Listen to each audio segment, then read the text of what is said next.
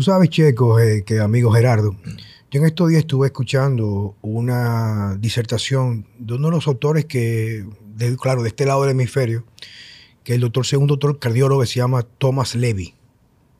Luego te voy a mostrar los libros de él. Incluso él es uno de los autores que tienen mayor cantidad de libros explicando todas las aplicaciones terapéuticas de la vitamina C y es un médico cardiólogo. Y en una disertaciones, hablando de la paradoja del calcio, el magnesio, como la gente suplementa con calcio, diciendo por qué no, puede, no debería de suplementarse, suplementarse con calcio, cuando inicia la entrevista, escucha esto, Checo, eh, fue un fragmento de su participación en un congreso que hizo en Tailandia, creo que fue en el 2018-2019. Cuando lo presentan, él dice, bueno, no me ofendo, escucha esto, no me ofendo porque sé de dónde viene todo, pero creo que llamarnos medicina alternativa es, una, es, un, es un insulto a los médicos. Yo creo que hay dos tipos de medicinas, la que está corrompida y la que no. Y le explica por el hecho de que ya la medicina actual, claro, no estamos generalizando, es importante dejarlo claro, pero en su mayoría los médicos tradicionales no van en busca del bienestar del paciente. Se han convertido a través de, sabemos que un proceso muy largo de regenería de la forma de pensar de la clase médica es solamente para prescribir en función a marcadores cuantificables de laboratorio y sin tomar en cuenta la individualidad del individuo. O sea, eso prácticamente son representantes o visitadores a médicos de las farmacéuticas. Y él decía que la diferencia de un médico aunque haya aprendido medicina normal, medicina como si estuviera un médico normal, quien va a la parte alternativa, que no es alternativa, lo que está, dice él, lo que está buscando simplemente herramientas para restablecer la salud del individuo. Y una de las cosas que a mí me llamó mucho la atención, cuando Jackson hizo el primer, el doctor Jackson Pérez, hizo el primer acercamiento a mí, que yo no lo conocía, me había escrito, me llevó de regalo el libro de Gorka, regeneración celular activa. Y no, te llevó el, libro de Clolagar, el de, de nutrición celular activa. Sí, exactamente, me lo llevó. Y yo soy un amante de dos cosas que yo siempre valoro mucho, que es una buena botella de vino o la lectura. A mí me encanta. Las dos cosas. Sí. El asunto fue que comenzamos a hacer clic y yo te comentaba que me ha gustado mucho el hecho de que veo que Jackson ha conseguido la facilidad de poder desarrollarse en lo que tiene que ver la exposición a una cantidad incrementada de personas que van a buscar soluciones alejado de lo que es la medicina tradicional, que lo único que hace es prescribir. Y yo te digo a ti que muchas veces creo que la gratitud no debería de ser de Jackson sentirse agradecido. Claro, por Dios, es un, es un derecho que le asiste sentirse como él quiera, pero yo creo que la gratitud es que todo el mundo merece verse con un médico alternativo. Entonces, ¿en qué dirección va la medicina actual en realidad, Gerardo? Mira, la medicina, yo más que hablar de, medicina alternativa, me gusta hablar de medicina complementaria. ¿Por qué? Porque aquí no se trata de ser alternancia a nada. Yo, como es lógico, me formé en la medicina convencional, porque bueno, las universidades están enfocadas a medicina convencional, como no te fueras a estudiar medicina china, a China o sitios así, la medicina es la que es. Entonces, Tú ahora te das cuenta, y ahora ya después de tantos años de experiencia, te das cuenta la cantidad de enseñanza que te dan durante la formación de la licenciatura que realmente no sirve para nada. Sirve para llegar, llenar un programa y después te hacen simplemente en función, eres médico para la patología, pero no te preparan como médico para la salud, que es lo importante, porque lo importante es la salud, no es la enfermedad. Entonces, ¿qué ocurre?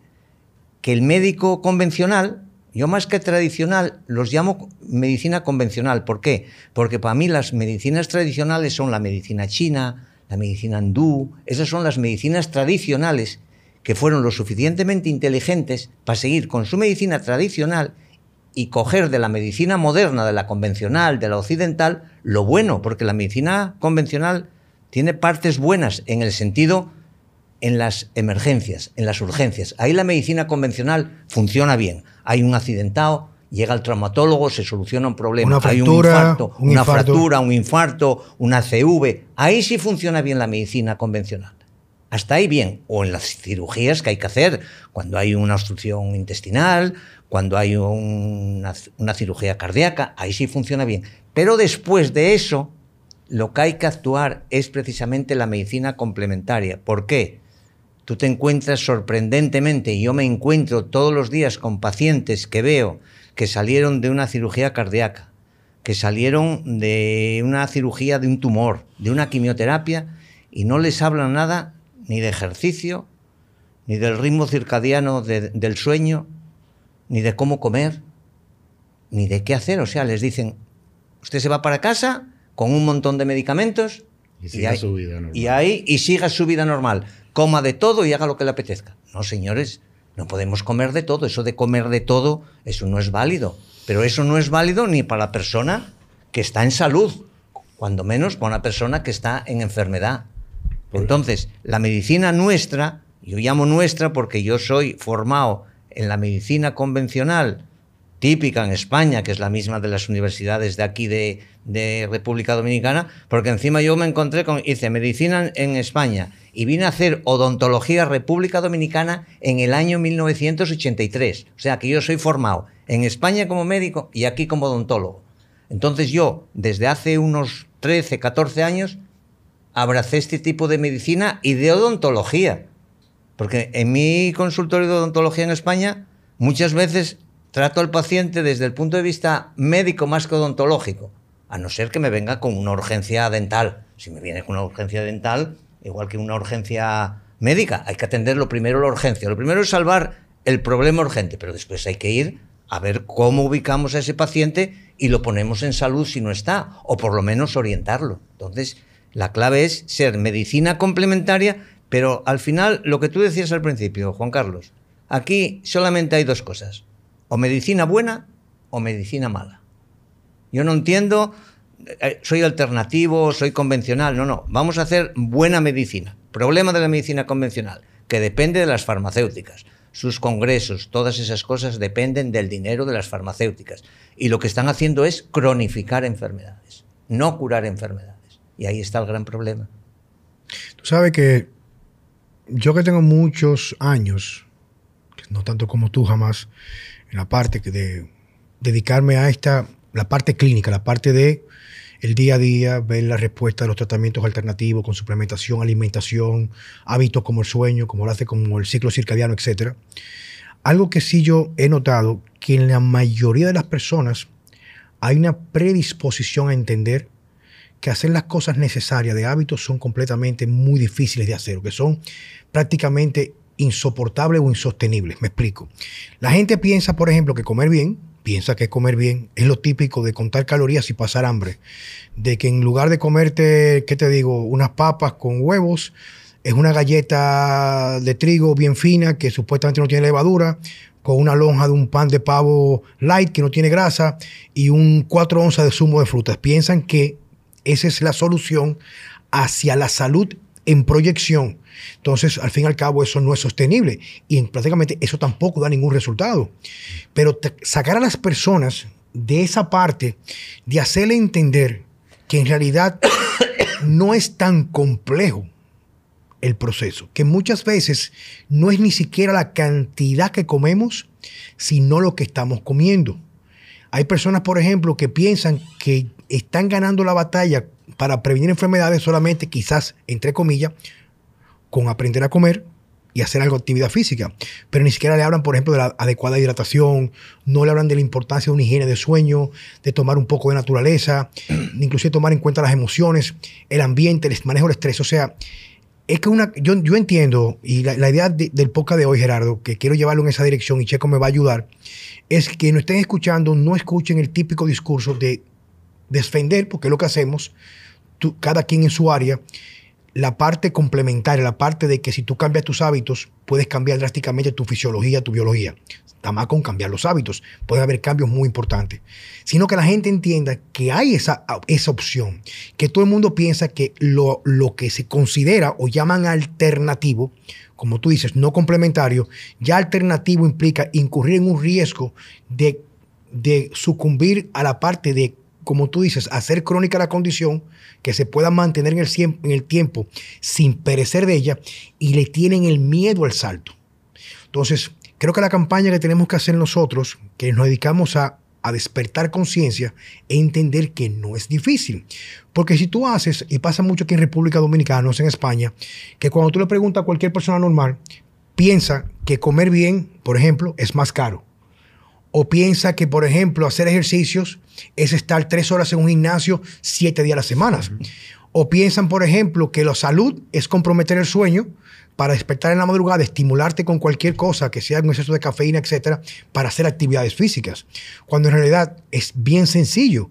O sea, es tener una vida mucho más tranquila, donde podemos tener la capacidad de afrontar nuestras responsabilidades, porque vivimos un mundo no muy justo para todo el mundo, pero encontrar equilibrio a través de estrategias muy sencillas, por ejemplo, como lecturas fuera de la pantalla electrónica, como dormir lo mejor posible, si estás cansado, dedicarte el fin de semana, darte un poco de cariño, tratando, alejándote de las cosas que te causan estrés, etc.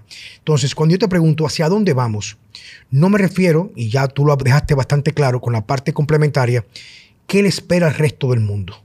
Cuando hemos visto que hay una resistencia en la mayoría de comenzar a despertar y entender, como es un buen, amigo mío español, Antonio eh, Ladislao Gómez, dice, es que cuando comienzas a despertar te das cuenta que es prácticamente una aberración confiar tu salud al sistema que está implantado a través de las farmacéuticas y avalados por los gobiernos. Mira, mejor no lo pudiste explicar, Juan Carlos. Hay una cosa clara. Lo primero, partimos de un gran error que tienen además, no voy a decir todos, pero muchos nutricionistas en primer lugar. Hay que olvidarse de contar calorías. Nosotros no somos, el organismo nuestro no es una bomba calórica de contar calorías. No es matemática, dos más dos No es matemáticas. Entonces, lo que es importante no son las calorías que nos aportan los alimentos, es la información que esos alimentos llevan a nuestras células. Perdón, yo se lo explico a la gente. Usted vio la película de Matrix. Sí. Cuando la, muchacha se come un cheesecake, pero que se ve en el código. La comida es eso, un código. Y ese código entra y manda instrucciones. Claro. Exactamente. Entonces, de regenérate, de, degrádate, sánate, Entonces, enférmate. ¿Qué ocurre? Nos acostumbraron desde siempre en la nutrición de establecer las típicas pirámides. Ya sabes que es una manera muy lógica de enseñar la alimentación, de qué se debe comer más. Entonces, las pirámides parten todas de un error, todas. Entonces, eh, el amigo y doctor Gorka Vázquez, el hombre que voy a traer yo aquí de España para que nos informe de muchas cosas de estas, vamos a ver si lo traemos, que es con el que estamos haciendo ahora el diplomado él, en vez de hablar de pirámide de la alimentación, habla de pirámide de la salud. Y hay un término ahí muy distinto. Entonces, no se puede hablar solo de alimentación en cuanto a salud. Y entonces él pone en la base de la pirámide, en la base, habla de ejercicio físico, de dormir bien las horas adecuadas, de controlar el estrés, de tener contacto con el sol y la naturaleza. Porque claro, el sol es otra cosa que se demonizó totalmente y es fundamental. Hacer el, ejercicio físico correcto, lo que tú acabas de decir, no es ir siete días al gimnasio, tres horas, o salir a caminar y correr todos los días diez kilómetros, no. Lo que hay es que combinar un ejercicio aeróbico con un ejercicio anaeróbico, pero acorde a las condiciones de cada uno. A la individualización. y hay que individualizar. Y después hay que quitar de la cabeza a la gente que lo que engorda y que lo que es malo para la salud son las grasas. Lo malo para la salud son los hidratos de carbono y la comida procesada. Eso es lo que es malo. Entonces, hay que comer abundante en grasa, de calidad y proteína de calidad. Y la proteína de calidad nos la da la proteína animal. Porque la gente a veces piensa, y yo no soy anti-vegetariano ni nada, entiendo al vegetariano que sea de convicción religiosa, pero no al que come vegetariano o vegano, que todavía es peor, porque piensan que de esa manera está bien alimentado. No. Nosotros hay que tener en cuenta una cosa. Nuestro sistema digestivo se parece más a un ave de rapiña. A un carroñero. Que no, que no a una vaca o, a un animal herbívoro. Pero incluso, para aprovechar un paréntesis, que hay un, hay un médico que te encantaría verlo. El tipo es un poco extremo. Es un médico ya en su casi 60 años de edad, que es un cirujano traumatólogo del ejército norteamericano. Ya está retirado, claro está. Que estuvo trabajando traumatología en, por varios años en todo lo que tiene que ver con campañas militares norteamericanas. ¿Sabe cómo son los americanos metidos en conflictos aquí y allá? Y cuando regresó a los Estados Unidos, se llama Sean Baker. Sean Baker el regresó a Estados Unidos, bueno, tenía la típica, el típico, perfil del médico norteamericano, o sea, sobrepeso, psoriasis, artritis, eh, trastorno de sueño, dilipidemia asociado con malos perfiles vinculados a trastornos metabólicos como hiperinsulinemia o insulina elevada. En lo típico que vemos en, los trastornos metabólicos, la disfunción, eh, eh, para no, complicar el tema, prediabético, casi diabético ya. Y el, el señor, simplemente él por convicción, comenzó a experimentar y él tenía muchos dolores articulares porque en su juventud fue atleta de, levantamiento de pesas y también con muy buena condición de combinación, como tú dices, aeróbico y anaeróbico. Escucha esto. Y él comenzó en un proceso, que escribió un libro inclusive sobre esto, donde él comenzó, ante todo, lo más importante, a eliminar los refinados. O sea, todo lo que era refinados, azúcares, pan, pastas, eh, aceites vegetales refinados, todo lo que era refinado. Y él comenzó a perder peso y a sentir cierta mejoría. Y en ese renglón fue haciendo todavía mucho más eliminación de cosas intermedias. Por ejemplo, ya en vez de comer pollo que era de granja, pues dejó de comer pollo y comía más ganado alimentado con pasto o, aves que son alimentadas solamente sueltas como está supuesto en la naturaleza. Y fue llevando su dieta, escucha esto, fue llevando su dieta ya prácticamente, pero él lo hizo. Bueno, voy a terminar con el discurso. Terminó una dieta prácticamente lo que llaman la dieta del león, que es una dieta carnívora, por un tiempo, ¿verdad? Lo hizo para probar, o sea, lo hizo para probar que aquellas cosas que decían de que la carne roja produce cáncer, ciertas cosas. El asunto del mensaje es que él llevó su cuerpo por un tiempo prolongado, creo que él lo mantiene, en una dieta que es basada solamente en carnes a la brasa, con sal y agua, sol diario, actividad física. Y él, desde hace unos años para acá, reitero, no estoy defendiendo el extremo de la alimentación, pero es para ponderar los que no venden lo tradicional y lo que hizo este señor. Él sube cada seis meses su score de calcio en cero. Tenía ya prácticamente placa de ateroma en el cuerpo y ya no tiene vestigios. Todos sus problemas articulares se pusieron en remisión, o sea, hace pesas sin limitaciones. Se puso muy delgado, con cierta cantidad de masa muscular y con la edad que tiene, casi 60 años, es una máquina haciendo ejercicio. Claro, se retiró para el campo, no tiene el estrés, o sea, eso es multifactorial. Pero el mensaje no es que tengamos que hacer esto, sino entender que lo convencional que está establecido, que la gente asume como que es lo ideal para ellos y que estas personas que defienden este enfoque de consumir calorías, que el pan normal, si es integral, es mejor que el otro y que lo puedes comer en abundancia sin, medir, que es mejor consumir pasta, que a lo mejor una buena mantequilla orgánica de ganado alimentado con pasto es lo ideal. Y él se probó eso para darse cuenta que con el tiempo, en vez de su cuerpo deteriorarse, como tú dices, que la comida es información, se fue regenerando al punto de conseguir la mejor condición de su vida. Entonces, esa es la parte, como tú dices, donde cuando mandamos el discurso, esta parte quiero ver cómo lo logro para que pueda aclarar quien nos están escuchando, es que, y yo soy un poco extremo, Gerardo, ¿eh? extremo en mi discurso, yo tengo una premisa, y es la siguiente. Todo lo que viene del sector oficial, para mí, de entrada, lo dudo. O sea, es que no le doy crédito. O sea, de que a mí me mandan automáticamente un estudio de un journal de Gran Bretaña, de, British North Journal o de New England Journal, que dice que tal cosa se descubrió que incide en cáncer. Ya yo sé que eso es una manipulación creada por las farmacéuticas. ¿Por qué? Porque al fin y al cabo no son tontos. Y se van dando cuenta que las personas van despertando. Pero en vez de ir directamente a la solución, lo que hacen es que te lo ponen un poquito más suave para aún no permitirte la plenitud de cuando tú incorporas algo al 100%. Como decía el doctor Thomas Levy, que cualquier persona que tenga cualquier condición inflamatoria de incremento de estrés oxidativo, con un suero, a partir de 25 a 50 gramos de vitamina C, pone en remisión cualquier condición. Y dio un caso de un señor que estaba prácticamente, cuando comenzó la pandemia, ya estaba a punto de morir y, en, eso fue en Australia. Escucha esto, en Australia el señor estaba, era un ganadero, estaba a punto de morir porque estaba colapsando todo su sistema. Y de- creo que fue, ajá, un para no, no decir el nombre, porque ahorita nos no, nos tumban el, el- el podcast, que han tumbado la mitad de estos podcasts en YouTube. Y él estaba interno y él lo explica, inclusive está el documental en YouTube, donde la familia logró, a través de un juez, porque no querían que intentaran con vitamina C.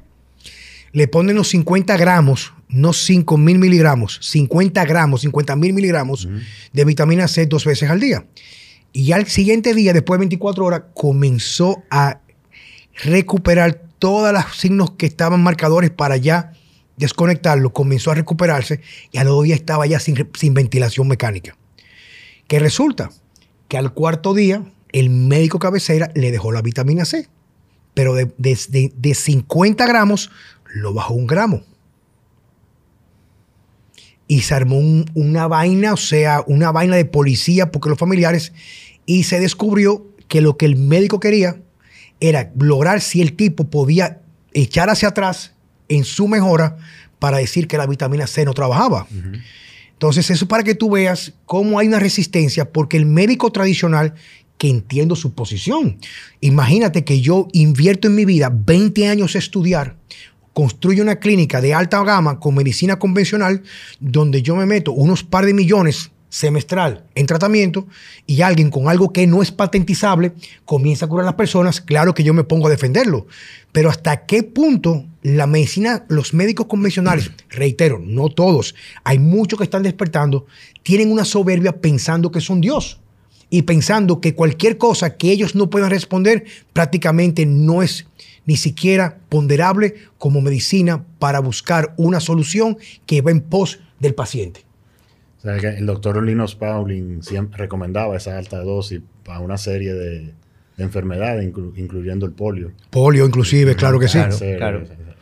Es que, mira, hay una cosa muy clara y que hay que tener claro. El tema es tener una mente abierta. La mente abierta de las personas la da eh, a veces casualidades en la vida.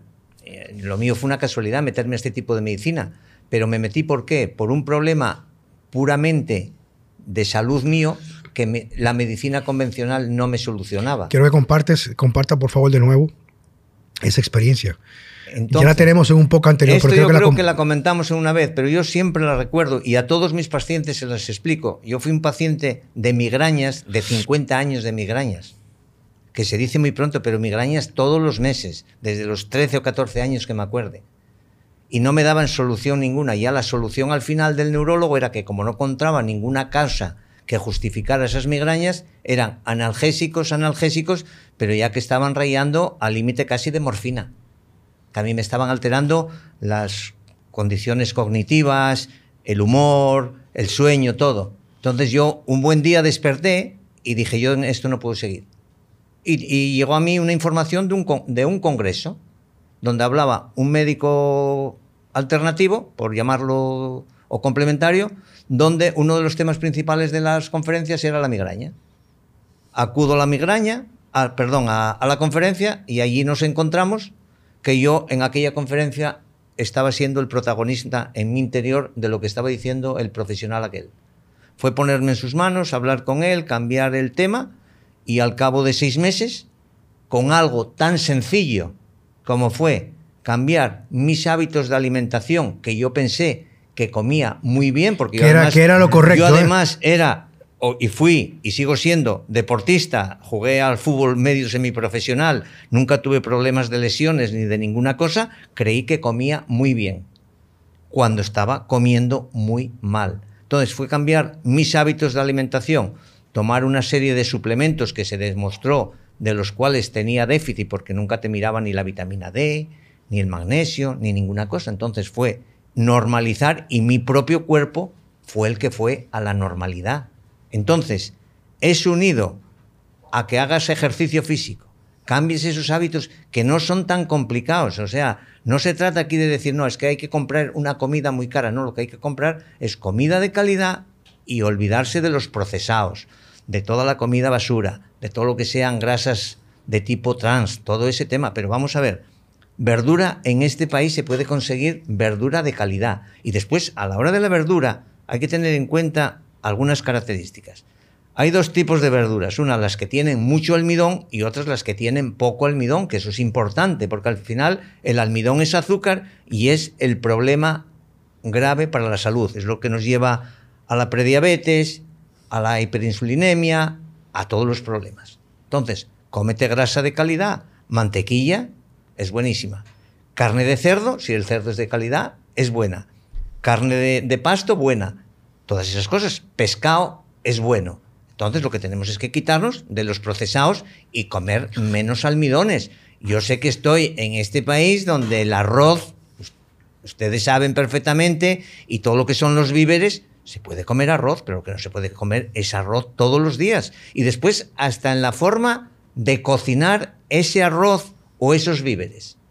Vamos a hacer el almidón más resistente cocinando de un día para otro, enfriando ese, ese, ese, ese alimento calentándolo al día siguiente y va a tener menos almidón y va a ser un almidón más resistente. Claro, Por claro. eso, la forma de cocinar es también muy importante. Y olvidarse de las frituras. Cómanse una buena carne a la brasa, a la plancha, con un poco de aceite de coco, con un poco de aceite de oliva de buena presión, pero no estar en frituras constantemente, porque esos aceites al freírse, al freírse van soltando una serie de productos que son muy, muy Ra- ra- contaminantes radicales libres, y etcétera. todo eso. Y después hay otra parte muy importante en la que yo llevo ya mucho tiempo metido, donde estoy leyendo mucho, donde estoy estudiando mucho, que es el tema del ayuno intermitente. El ayuno intermitente es salud. Y eso la gente... Y, y decir ayuno intermitente no es bajar calorías. Volvemos a lo mismo. El, el hacer ayuno intermitente es abrir una ventana de estar sin comer, que se puede hacer de muchas maneras, pero que sea por lo menos, hay que empezar por lo menos un ayuno de 12 horas. Y un ayuno de 12 horas es tan sencillo como cenar a las 8 de la tarde y no comer nada hasta el día siguiente al desayuno a las 8 de la mañana. Bueno, que te- ya estamos haciendo Bueno, un que- ayuno. Bueno, que prácticamente nuestros abuelos, o tus padres, mis padres también, cuando el mundo no era tan complejo y tan ajetreado como en el día de hoy, pues la gente cenaba bastante temprano su última comida. O sea, yo recuerdo que en mi casa, yo cuando yo era un niño, papi era piloto, pero papi llegaba a la casa cuatro y media, cinco, se iba de madrugada a trabajar. Y cuando llegaba a la casa, ya cenábamos seis, seis y media. Claro. Y después de ahí salíamos a jugar a la acera. Era en época que había muchos apagones de electricidad eh, programados. Salíamos a jugar y ya subíamos a la cama a las 9. O sea, ya tú tenías prácticamente cuatro, tres, cuatro horas para digerir la cena, Claro. para irte con el estómago no comprometido en la, en la digestión. claro. Y desayunábamos al día siguiente, seis, media, siete. Pasaban prácticamente entre 12 y 13 y Claro, 14 horas. Entonces yo le digo a las personas, que, porque yo lo implemento mucho en mi estrategia nutricional, es que siempre lo más importante, ante todo, porque yo creo mucho en escuchar al cuerpo o permitirte recuperar la capacidad de escucharlo cuando te habla, porque siempre se manifiesta, pero cuando tú le haces caso, pues prácticamente se calla. Comer con hambre. Si no tienes hambre, no te forces a comer, Claro. porque hay una razón para eso. Quiero que también compartir con ustedes el caso que me pasó. ¿Sabe qué me llegó en estos días?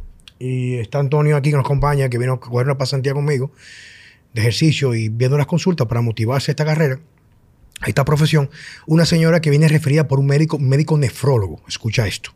Ella viene donde mí, una señora 57, 58 años, porque está muy delgada y sigue bajando de peso. Cuando yo allá vaya al centro, que se consulta conmigo, que le hago el levantamiento, su historial, hablo, converso con ella, ella tiene cinco años, inclusive con jaquecas que no se le quita, y con unas vacunas modernísimas, sumamente caras, que se inyecta una vez a la semana para contrarrestar la jaqueca, pero la jaqueca nunca se le va. Es que es más suave el dolor, pero le persiste la jaqueca. Cuando yo le hago la evaluación, veo electrolitos, le hago el oligoscan, etcétera, veo que tiene una carencia pero impresionante de magnesio. Cuando veo el magnesio plasmático en sangre, que veo que el rango en laboratorio, el que no es el ideal, porque en sangre es muy poco magnesio en relación a lo que hay en el resto del cuerpo, si el rango, inferior es 1.8 en, en el laboratorio, tenían 1.6, pero ningún médico lo dice. Y una mujer de dinero que había ido a hospitales de alta gama en Estados Unidos, en clínicas, a Cleveland Clinic, había ido a, a- al General Mass de, de Boston, no sé. O sea, no te puedes imaginar la cantidad de medicamentos de última generación. Yo agarro también otra cosa, que lo hemos hablado otras veces. Cuando comienzo a indagar, tiene problemas de digestión. O sea, no importa lo que coma, tiene distendimiento automáticamente. tiene constipación. Yo simplemente le hago una dieta de eliminación donde prácticamente el 80% de lo que comía ella era altamente inflamatorio. Galletas, porque supuestamente son buenas porque son integrales. Cuando los ingredientes tienen aceites vegetales refinados, eh, muchos zumos, enlatados, jamón ultramente procesado, ese jamón que es pavo, pero lo que, viene, lo que menos tiene es pavo. Menos. Tiene harina, tiene de todo, De aceites vegetales. Le pongo una dieta de eliminación, escucha esto. Le doy prácticamente, le comienzo a dar eh, dosis elevadas, dentro de lo que cabe, de magnesio combinado con betaína HCl para garantizar que el pH sea el suficiente para absorber lo mismo que tú haces, hacemos, que tú haces hace muchos años. Bueno, es una persona que me di cuenta por su personalidad que es medio paranoica. Entonces me llama, que se siente mucho mejor, pero que no aumenta de peso, tampoco baja. Digo, bueno, señora, pero eso lo más importante es los problemas de salud que tiene, que es lo que le ha llevado a ese problema de pérdida de peso, porque no absorbe nada de lo que come. Claro. Tiene que darle chance. Me llama a los siete días. Siete días comienza el tratamiento, que por primera vez en cinco años la cabeza no le duele. Le digo, deje el medicamento, la vacuna, pero ¿cómo es posible? Digo, pero te la ponías y como quiera te dolía la cabeza. Pero es que el médico me dijo, pero date la oportunidad. Lo peor que puede pasar es que el dolor retome Claro. y te inyecta de nuevo. Claro. Ya tiene 12 días sin dolor de cabeza. Se siente con más energía porque está absorbiendo. Tiene ya niveles de magnesio más apropiados. Y aún así, con todo y eso, tiene algo de resistencia al cambio, porque son gente que han ido a estos grandes hospitales o clínicas, Claro. que es una cosa impresionante, con aquella soberbia de los médicos, que tú lo ves como si fueran dioses, y entiende que lo que está experimentando, ella entiende que hasta podría ser un placebo, porque no da crédito que con todo el dinero que gastó, con el mejor seguro que tú puedes, el dinero puede comprar, no daban con lo que era. Y ese es el problema, como tú dices, o sea, es que ni siquiera hacen el más mínimo esfuerzo de preguntarte cómo tú comes, qué cantidad de sol tú tomas, qué hábito tú tienes, etcétera. Pero eso volviendo a lo que tú también dijiste anteriormente, parte del problema es que es parte de la naturaleza humana. Nosotros tendemos a seguir la manada, ¿entiendes? Y la gente se resiste a hacer algo diferente. Eh, aunque eh, quizá lo diferente es lo correcto, ¿entiendes? Si todo el mundo va en esa dirección, claro. es muy difícil eh, dar ese cambio. Y, y otra cosa que quería mencionar en base a lo que hemos hablado, es que la mayoría de la gente, eh, incluyendo muchos nutricionistas certificados y cosas, no, no entienden, el, para mí, el concepto de la- o la diferencia entre que algo sea comestible y que algo sea un alimento. ¿Entiendes? Entonces, la, hay, hay muchas cosas comestibles en el sentido que sí, tú te las puedes comer para sobrevivir eh, y, y- y- y Claro. te, te sostienen en el momento, pero no te alimentan. Y la mayoría de la gente vive de cosas comestibles, no de alimentos. Yo voy un poco más a fondo. Es que a mí no me cabe la menor duda que es que el sistema es tan corrupto y tan sucio. No, no, sí, claro. Oye, es tan corrupto y tan sucio. Que te Es, es corrupto y sucio que si yo fuera a tomar las riendas de mi país, hay alimentos que ni siquiera tuvieran que cerrar las fábricas. O sea, es que no es que fuera peor que vender drogas como cocaína y marihuana. Maestro. Es que la gente no entiende. Maestro. O sea, cuando yo veo una industria, Checo, cuando yo veo una industria que vende Doritos, que vende esas funditas, que eso no tiene ni siquiera nada que le aporte. Y no es que es neutro, es que drena todas tus reservas. No. Es que te causa, señores, cuando te comes uno de esas funditas, no es, un, no es un daño inmediato, es que cala a nivel celular, es que deja secuelas Claro. que duran mucho tiempo. Y eso lo promueven. Tú no ves en la calle un anuncio de un plátano, de una yuca. Tú no ves un anuncio, uno, uno, uno, uno, de un trozo de carne, Maestro, de una gallina criolla, de un huevo alimentado eh, completamente fuera de lo que tiene que ver con la explotación, con antibióticos. Tú no lo ves. Maestro, pero Y ellos saben que nosotros o la gente que es en la mayoría que no discierne porque tiene vidas que X, la que le corresponda, se van a dejar llevar de aquello que tiene en el subconsciente calado por la exposición diaria de imágenes. Pero maestro, fíjate en algo, lo que yo acabo de decir, por ejemplo. Si tú lo analizas, casi todo lo que es comestible está hecho en fábrica. Casi todo lo que es alimento no se hace en fábrica. Eh, Completamente. Sigue, sigue. Hay una, mira, hay una, hay una cosa clara. Vivimos en la época de la opulencia y es cuando peor se come. Tenemos que entender una cosa. Nosotros, nuestras raíces, de donde venimos, eh, el ser humano fue cazador y recolector. ¿Qué quiere decir? Que vivía a temporadas comía, pero había otras épocas donde no podía cazar, donde, donde no encontraba frutos en el bosque, donde no encontraba eso y tenía que pasar hambre. Pero nuestro organismo está preparado precisamente para pasar hambre, porque tira de nuestras reservas de grasa, se forman los cuerpos cetónicos y eso es lo que nos da la energía, porque los cuerpos cetónicos dan mucha más energía Que el azúcar, azúcar. claro. ¿El azúcar qué es? Es necesaria en momentos de emergencia para obtener cortisol rápido, para tener energía inmediata. ¿Para qué? Para huir de esa emergencia, que era lo que hacía el recolector cazador cuando se encontraba con un león en la selva y tenía que salir corriendo y subirse al árbol. Ahí sí necesitas la glucosa. En- por eso una de las razones, y te, te- o sea, voy a aprovechar tu magistral disertación, de que yo siempre he dicho, Gerardo, que el principal detonante de trastorno metabólico es el estrés crónico. Totalmente. Porque si tú no duermes, nosotros no evolucionamos con Netflix ni, ni- ni evolucionamos con distracciones. O sea, cuando llegaba a la final del día no había más nada que hacer que acostarse. Entonces, así como tú dices, cuando hay un estrés, tú creas energía de la nada o creas e- azúcar. Yo le digo siempre al que está prediabético, diabético tipo 2, es que el problema ya en, en este momento no es lo que tú estás comiendo. Sí te llevo ahí, porque es parte del estrés. Es que ya tú produces el azúcar de Claro, forma constante, claro. aunque no te la comas. Entonces, por eso es como tú dices, o sea, somos, nuestro ADN no ha cambiado nada. O sea, el- el- el- el cazador recolector no tenía una bodega en cada esquina para comer lo que le antojara, o sea, era comer para subsistir. Había momentos de abundancia, a lo mejor cuando había más frutos, pero, Claro. había, pero había momentos que no había nada. Y el cuerpo se reajusta metabólicamente, reserva energía, reserva masa muscular, pero en ese proceso comienza a utilizar los depósitos de grasa que fueron incrementándose en el momento de abundancia. Exacto. ¿Me entiendes?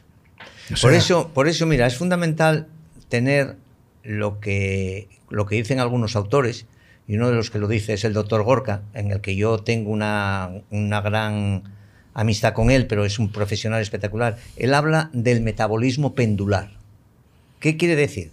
Que no es, tampoco ser totalmente cartesiano y decir, no, no, yo solo sigo una dieta cetogénica continuamente. No, hay que tener la capacidad de introducir glúcidos, introducir grasas y ayunar. Entonces ahí está el metabolismo pendular. Pero hay que tener en cuenta, y no nos vamos a meter en cosas ya más científicas a nivel de ciclo de Krebs y de esas cosas, pero hay que tener en cuenta que si nosotros basamos toda la alimentación en azúcar, entonces la grasa se va acumulando. No- no se- porque no se el utiliza. azúcar se transforma en grasa por motivos metabólicos y entonces es cuando la gente empieza a engordar. Conclusión, lo que engorda no son las grasas, que son las que se demonizaron siempre, sino son los hidratos de carbono y sobre todo esos procesados, como tú dijiste, el jamón ese cocido, las papitas, eh, las chucherías, los doritos, todo eso. Yo, eso mismo que tú dices aquí, si yo mandara en España sería lo que haría. Claro, eso no interesa porque ahí se mueve una cantidad de dinero enorme E y es que entonces encima la gente iba a ir a salud y qué sería de las benditas, entre comillas, farmacéuticas. Claro, Bueno, yo- yo le iba a ahí está el problema.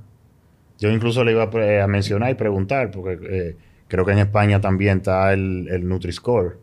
Eh, Hombre, el, el Nutri-Score, eh, increíble, mira. Yo vi mira, eso. Seco, te, te agradezco mucho lo del o sea, Nutri-Score la- para el- que veáis lo que fue el Nutri-Score. El Nutri-Score fue un gran invento de un ministro que hay ahora en consumo. pues fue en Francia Consumo. que lo inventaron, ¿no? En Francia, pero bueno, España. También, en sí, España sí. todo lo malo de Francia lo cogemos, pero no cogemos lo bueno. Dense cuenta, yo soy español y me siento muy español. Y me siento español hasta la médula. Pero hacemos eso, coger de Francia lo malo. La Pero basura. lo que llega bueno, no. Lo, lo bueno Aquí- no. porque- aquí hacemos porque lo mismo, francés. pero con los Porque es francés y como es francés, lo malo. lo- exactamente. Aquí hacemos lo mismo- aquí hacemos lo mismo con los americanos, lo con los gringos. Nutri-Score. Llegó un momento en que tú date cuenta, eso se establece una escala de, de letras A, B, C, D y por colores. como si fuera un semáforo para que la gente lo vea bien. Entonces pusieron la Coca-Cola light como muy buena y el jamón de jabugo ibérico que era malo y el aceite de oliva también malo. Pero tú sabes por qué es eso, ¿verdad? Hombre, claro. Pero lo que pasa es que hay un, un trasfondo que comenzaba yo con mi amigo Antonio. Es que el que come así se vuelve estúpido. O sea, ¿En o sea, el que come así se vuelve un, un tarado. O sea, no hay forma que tú puedas tener pro- procesos cognitivos ni sinapsis apropiadas. Yo, o sea, date cuenta que el azúcar, el azúcar crea más dependencia que las drogas. El ma- el- el- la droga mayor que hay es el azúcar. Crea dependencia total. Basta ver que la gente, por ejemplo, imagínate cuando empieza a tomar Coca-Cola, no puede dejar de parar de tomar Coca-Cola. Entonces, eh, como esta gente son muy inteligentes, manejan mucho dinero, tienen acceso a los medios de comunicación, entonces se inventan la palabra like, sin azúcar, pero le añaden otros edulcorantes que son peores que el azúcar. que la misma azúcar. Entonces cambiamos, como decimos en, en España, los cuernos por el rabo del toro. Entonces, al final estamos en lo mismo. Al final, ¿qué pasa?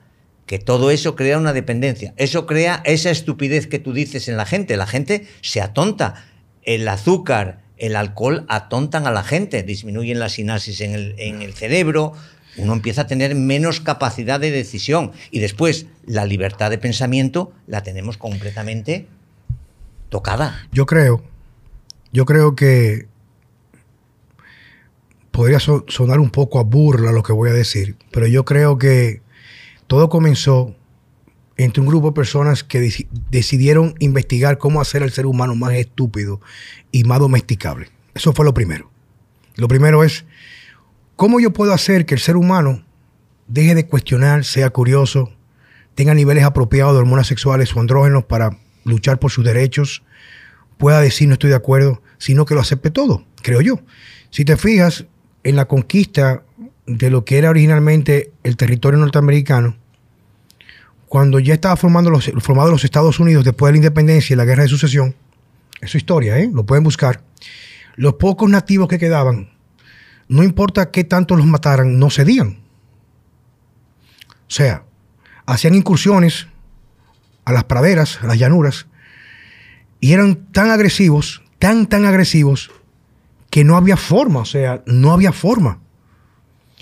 ¿Sabe qué hicieron el, el gobierno americano? Hizo una matanza de millones del, del búfalo, del bisonte americano, del búfalo americano.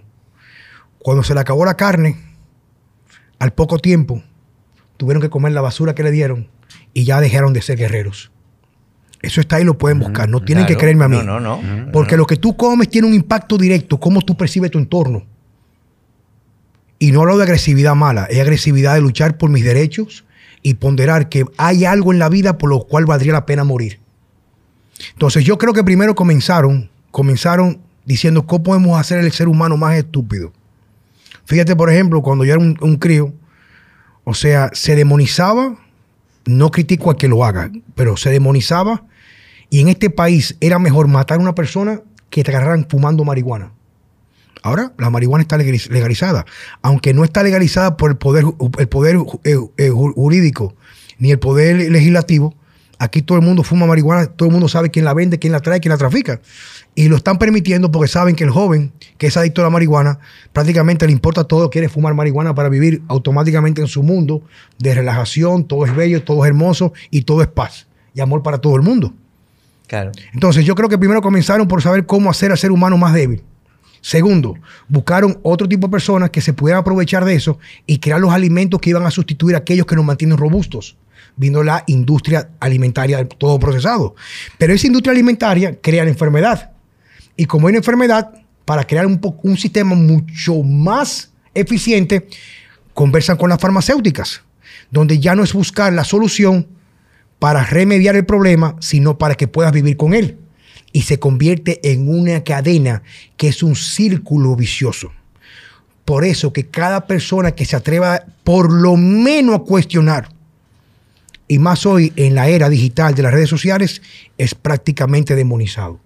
Porque no es que está prohibido decir lo contrario, está prohibido pensar y cuestionar. Claro, es que ahora se llevó a tal situación de miedo con todo lo que vivimos hace unos años, y no vamos a nombrar el nombre, pero todos lo vivimos, llevaron de tal manera el miedo a la gente que entonces la gente ya no piensa. O sea, piensan las televisiones, los medios de comunicación y son los que marcan las pautas a seguir. Daros cuenta hoy los niños que un niño ya desde bien pequeñito se le enseña para que maneje una tablet, un móvil, y qué inteligente es el niño, ¿no? Ese niño no tiene que tener un móvil en sus manos porque ya lo está condicionando y su propio desarrollo cerebral va a ser menor. Deja que ese niño se dedique a jugar, que se ensucie, que se manche, que, que, sea en contacto con la naturaleza. Que tal como Pero nosotros. Eso no interesa. Es más, os voy a decir más. Hoy todavía por la mañana me llegó desde España vía el doctor Felipe Hernández, que se dedica a todo este tema en España y que es muy crítico porque ya le cerraron en Instagram, le cerraron en Facebook, pero bueno, constantemente le reabren las cosas. El último estudio del Foro Económico Internacional que se reúnen en Davos, que todos oísteis hablar de ese tema, entonces ahora están ya en la idea de ir en contra del animal de pasto natural, de las comidas naturales, claro, que se hagan en el claro, campo. Claro. Entonces ya están pre preconizando las carnes artificiales uh -huh. en tres dimensiones, eh, la, las proteínas todo a base de insectos. O sea, lo que están tratando es de colapsar totalmente a la gente para que la gente no piense Depend y dependa del es sistema. Que tú, y dependa es, del es, sistema. Es Entonces, que tú eres muy noble. Los que estamos en esto, los que estamos en esto, tenemos que seguir en esto, porque además hay una cosa curiosa, por mucho que se empeñan, hay mucha gente ya con las ideas abiertas. O sea, eh, yo cuando empecé a hacer estos cursos, para que os deis un poco idea de cómo está el tema, en España, cuando yo empecé a hacer estos cursos, cuando íbamos a un cursos de estos de nutrición celular activa, de estas cosas, igual éramos 15 o 20. Hoy pasan de 200 y se cierran los cupos. Quiere decirse que hay mucha gente despertando a pesar de que se quiera que no se despierte. Uh -huh, uh -huh. Yo eh, en estos días estaba hablando, creo que con, con, el mismo Juan Carlos, y tiene mucho que ver con todo lo que pasa. Usted sabe que prácticamente todas las multinacionales, eh, los principales accionistas son unos fondos de inversiones. Claro. Y son como tres o cuatro fondos de inversiones que son los principales accionistas de prácticamente todas las multinacionales y son los principales accionistas entre ellos. O sea, un fondo de inversión es accionista de este y, el, y aquel es, ¿verdad? Y obviamente, aunque nosotros podemos co- eh, comprar acciones de esos fondos de inversiones, los, los accionistas principales de esos fondos de inversiones es el 1% más rico, Claro. que son los que se reúnen en Claro, Dávalos. claro, claro. Tú eres muy, tú eres muy noble porque yo considero que después de lo acontecido, ya en pocos meses, tres años de lo que pasó, y sigue pasando, simple y llanamente, aunque yo sé que va a sonar muy conspiranoico, solamente fue una prueba para ver qué tan estúpidos éramos. Simple y llanamente. Estúpidos. O sea, el ser humano promedio, y todos pasamos por cierto grado de estupidez, a lo mejor también yo lo soy, todavía no me doy cuenta, porque no puedo decir que, que cargo con la luz que ilumina hacia la verdad, pero lo que hicimos fue demostrarle que somos domesticables y punto. O sea, cuando yo todavía a esta altura del juego, hubo una gente que estudió en el colegio más caro de este país, que se fue a estudiar a Estados Unidos, a una universidad donde solamente el que es millonario multi puede pagar esa matrícula y que tiene un PhD, por ejemplo, aún a esta altura del juego anda en un carro con dos mascarillas, o se baña en la playa con la mascarilla, o todavía después de ponerse cuatro venenos está buscando cuatro más que ponerme, ahí que yo me doy cuenta en realidad, en realidad, de que nos estamos mereciendo lo que nos viene.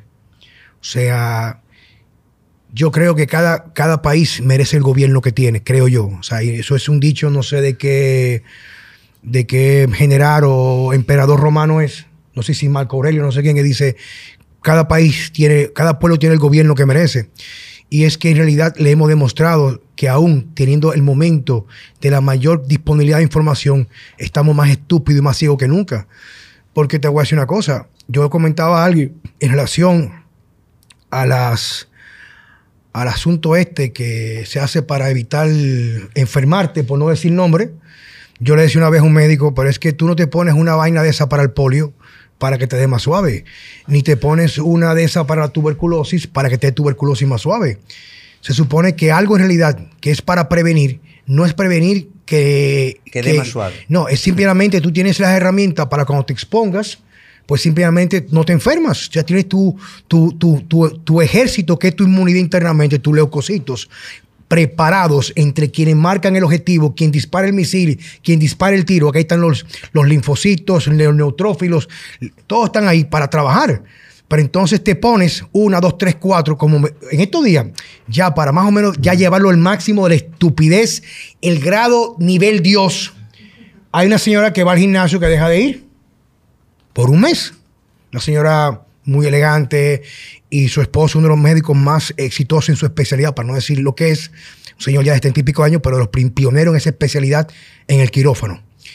Y llega ella, le digo, señor, ¿y qué le pasó? Le echamos de menos. Me dice, di que me agarró el bicho este, o sea, me habló así, que casi me mató, pero me dio que pensar que me moría. Pero gracias a Dios que tengo cuatro puestas de aquella.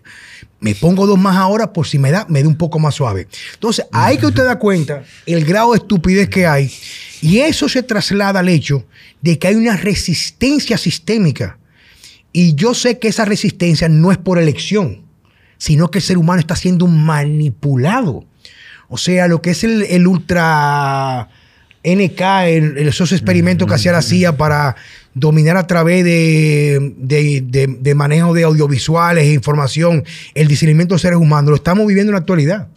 Y el hecho, ellos se dieron cuenta que el arma más poderosa que la bomba atómica era simplemente esto. O sea, yo con esto puedo cambiar tu discernimiento.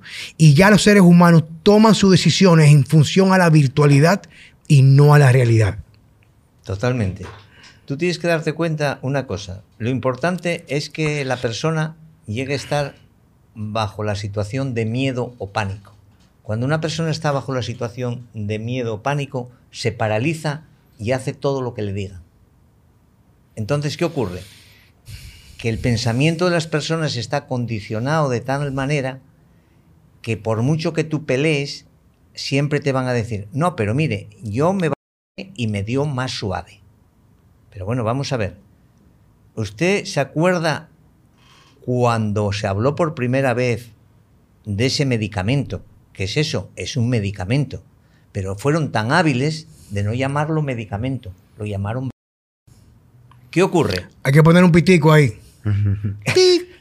Que cuando hablamos de esas cosas hay que tener en cuenta que si se da un producto es para que evite la enfermedad, no para que me dé más suave.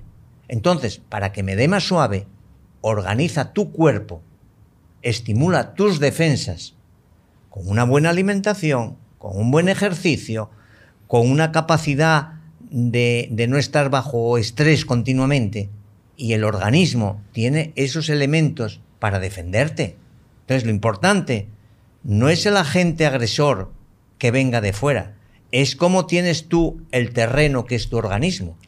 Esto es, si vivimos en una zona muy conflictiva de ladrones, el ladrón ¿dónde va a entrar primero? En la casa que esté menos protegida.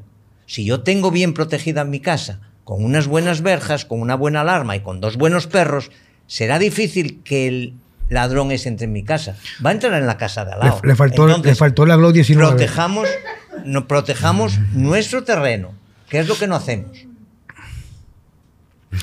Tú sabes que, más o menos, Gerardo, ya yo quiero que, siendo tú como tú eres, que tú eres, tú eres muy coherente. O sea, una de las cosas que yo me admiro de ti, Gerardo, como médico, es que conociéndote cada día más, veo que exactamente lo que tú predicas con tus pacientes es un reflejo de tu práctica.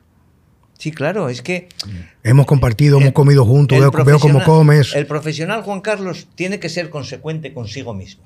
Vamos a ver, si yo estoy hablando de síndrome metabólico, si estoy hablando de diabetes, si estoy hablando de esto, y llegan a la consulta y yo tengo una barriga hasta aquí, tengo mala pinta, eh, tengo mal humor, no puedo defender lo que estoy hablando. Eso no quita lo que acabamos de hablar. Yo llevo una sistemática desde hace muchos años y me dio buen resultado y sigo. Es más, llega un momento en que incluso aquellos hábitos que tenías de alimentación, de algo que te gustaba mucho, yo siempre fue de mucho dulce. Tuve la gran capacidad de que Que le acerque el Ah, micro. ah, perdón. Tuve la gran capacidad de que no engordaba, porque bueno, ya sabéis vosotros que ese es otro tema que también podemos tratar alguna vez, la genética y la epigenética. Lo importante es la epigenética. Claro. Pero claro, hay una genética que está ahí en un 5, un 10%. Esa gente que tiene una gran epigenética, desde luego, perdón, el que tiene una gran genética, desde luego que va a sobrevivir mejor. Pero al final, si tenemos una buena epigenética, buenos hábitos. Los genes que se van a expresar van a ser genes siempre buenos. El gen malo normalmente no lo dejamos que se exprese. Entonces, ahí está el ser consecuente con unos hábitos, tener unos hábitos saludables, tener un, hacer un ejercicio razonable. Y después hay otra cosa muy importante, el propio ambiente que haya dentro de la familia. O sea, el ambiente familiar, bien de pareja, bien con los hijos, que no haya bronca, que no haya discusión. Eso no quiere decir que un día todos nos enfadamos. Pero mm, con la discusión, con la bronca, no se llega a ningún sitio. Yo pienso que con el diálogo, con el cariño, se llega a muchos más sitios y no hace falta hablar muy alto. Lo que hay que hablar es pausado y razonadamente y no tratar de imponer nuestro criterio. A veces creemos que siempre tenemos la razón y nunca tenemos la razón nadie. Ahora, si somos capaces de mantener ese equilibrio y somos consecuentes, eso no quita que ese día que uno se sale de fiesta, se va de fiesta. Yo el día que me voy de fiesta, me voy de fiesta como el que más. Pero claro, lo que no puedo estar de fiesta es todos los días. Porque entonces no puedo llegar a los años que tengo con la salud que tengo. Entonces, eso al final es ser consecuente con uno mismo. Mira, una forma de ir cerrando, porque la idea que queremos mantener el, podcast que sea bien motivado, pero tampoco tan extenso. Por eso nos gusta hacerlo en varias, varias exponencias creo que podemos concluir, y tú me, podrás corroborar o al mismo tiempo completar cualquier cosa, es que conseguir un cambio favorable para nuestra salud no es tan difícil como creemos. Yo siempre he dicho que dependiendo del cúmulo de hábitos desfavorables que tenga, a veces lo importante no es cambiarlo todo de forma automática, pero abordando con un especialista cuáles son los más determinantes para poder tratar de forma paulatina y que se pueda sostener el tiempo haciendo cambios que se puedan manifestar con mejoría. Muchas veces las personas por su estilo de vida, compromisos laborables, eh, como tú dices, factores genéticos podría ser, nada más con cambiar cosas que sean mucho más manejables para ellos, como la alimentación. Porque a lo mejor si tienes, por ejemplo, una familia y tienes un hijo adolescente que es problemático, pues el hijo no lo vas a salir de él. Claro.